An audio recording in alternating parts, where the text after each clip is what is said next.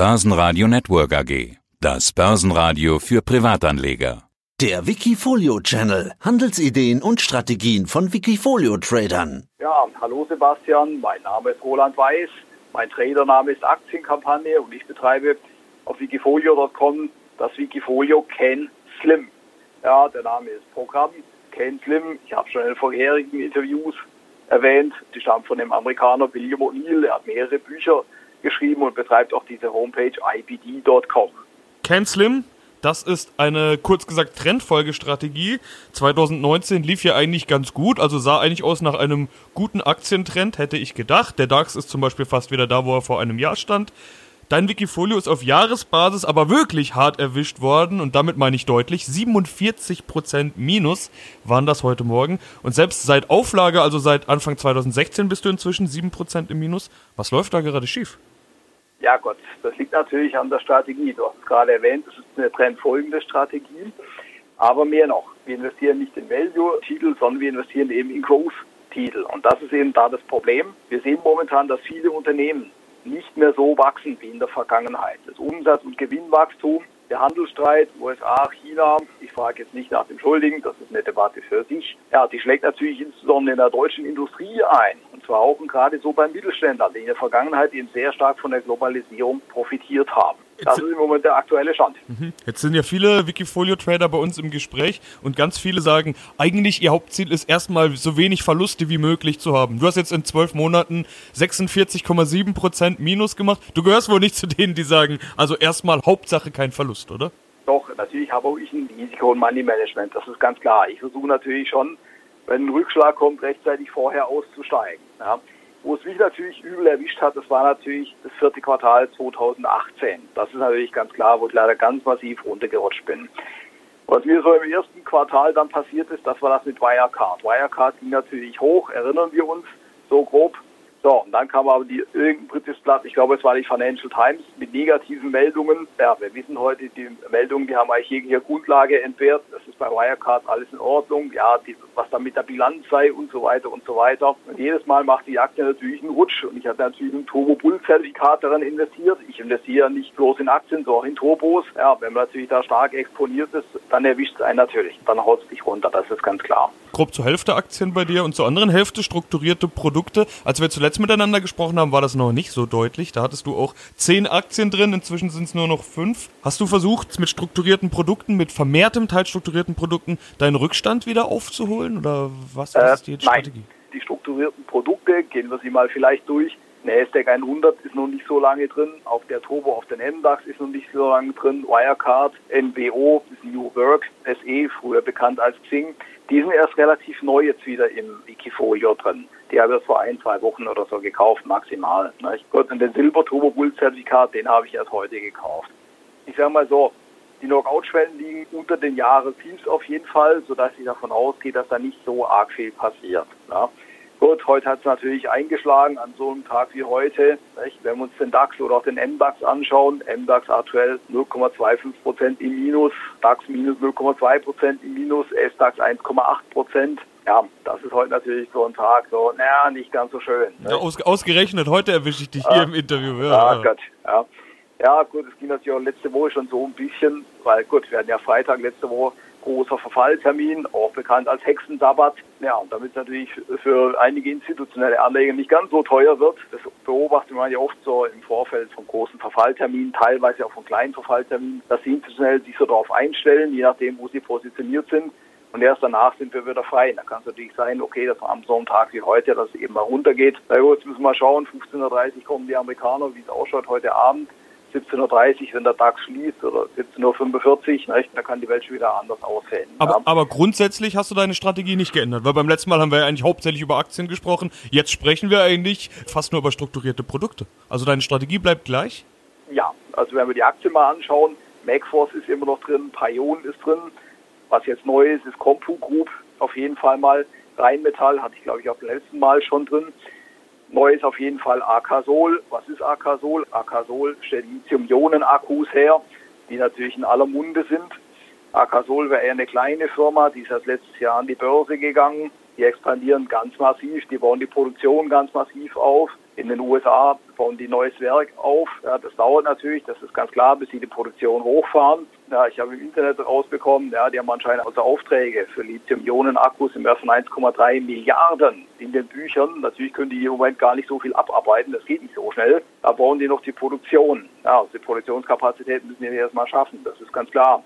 Also hier in Deutschland habe ich nur mitbekommen, sie stellen um von einer Einschicht auf eine Zweischichtproduktion und jetzt sind sie dabei auf eine Dreischichtproduktion umzustellen, weil sie ja nicht hinterherkommen. Und das mag schon was heißen. Also da mal so die nächsten zwei, drei, vier Quartale abwarten, dann dürften die Zahlen natürlich wesentlich anders ausschauen. Und das ist die eigentliche Strategie. Massiver Umsatz- und Gewinnzuwachs.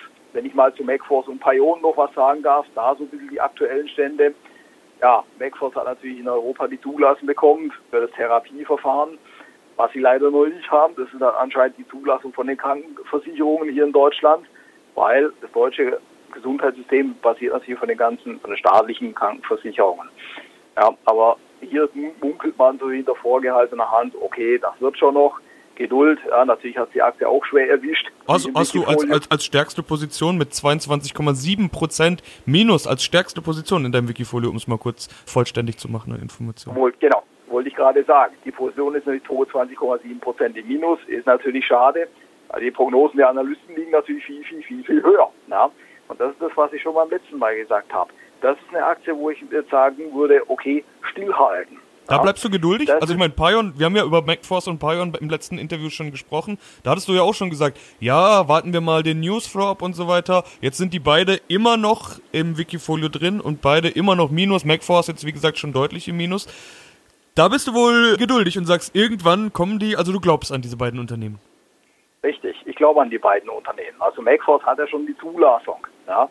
Es kam Anfang des Jahres von der Firma MacForce, von der Geschäftsführung, auch ein Aktionärsbrief raus. Das machen die immer so am Jahresanfang, wo sie so ein bisschen so einen Jahresausblick machen. Ja, in den USA läuft eine Zulassungsstudie, Phase 1 abgeschlossen, jetzt kommt Phase 2. Die Zulassung von solchen Medikamenten, die dauert. Und da, da muss man wirklich Geduld haben. Und ich glaube auch, dass das ein bisschen so ein Problem war, so in der Vergangenheit, warum ich so ganz massiv abgerutscht bin.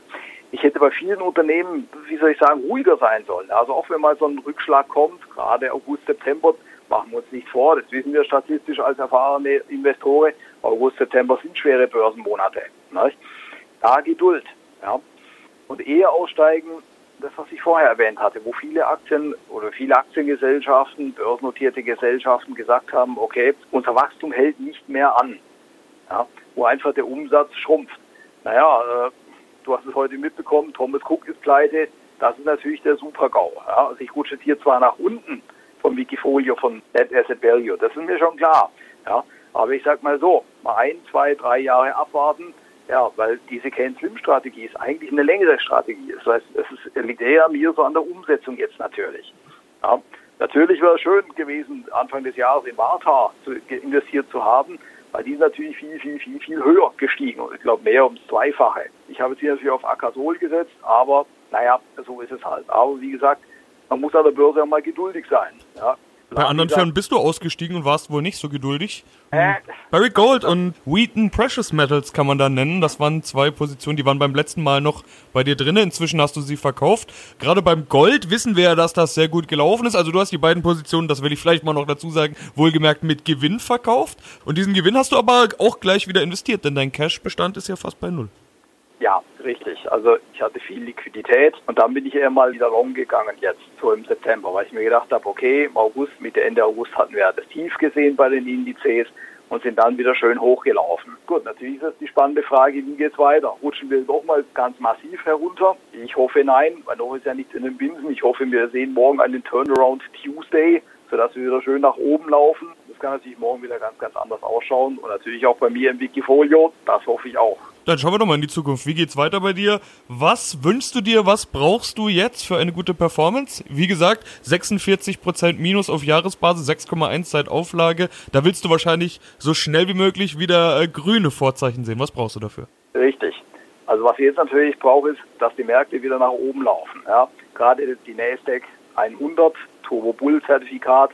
Das ist natürlich ganz klar, wenn die Nasdaq nach oben läuft, dann profitiere ich auch davon. Dann muss natürlich auch der MDAX wieder anlaufen.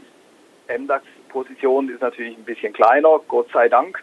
Und da ist natürlich die Frage, wie entwickelt sich wirklich in Deutschland die Konjunktur? Ich habe es eingangs schon erwähnt, die Konjunktur in Deutschland ja, es wird in Deutschland sehr, sehr stark diskutiert, auch in den USA. In den USA, die Amerikaner, die erwischt es nicht ganz so schwer anscheinend, weil deren Wirtschaft ist natürlich eher konsumbasiert.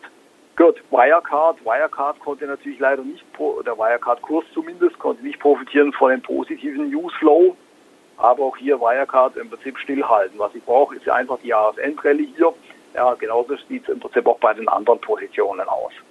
Ja, dann wünsche ich dir dabei doch mal viel Erfolg. Wir hören uns irgendwann wieder und schauen mal, wie grün oder wie rot die Vorzeichen bei dir dann sind. Roland Weiß, vielen Dank für diesen Überblick. Roland Weiß, aka Aktienkampagne.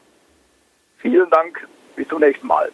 Wikifolio.com Die Top-Trader-Strategie. Börsenradio Network AG. Das Börsenradio. Das Börsenradio Nummer 1.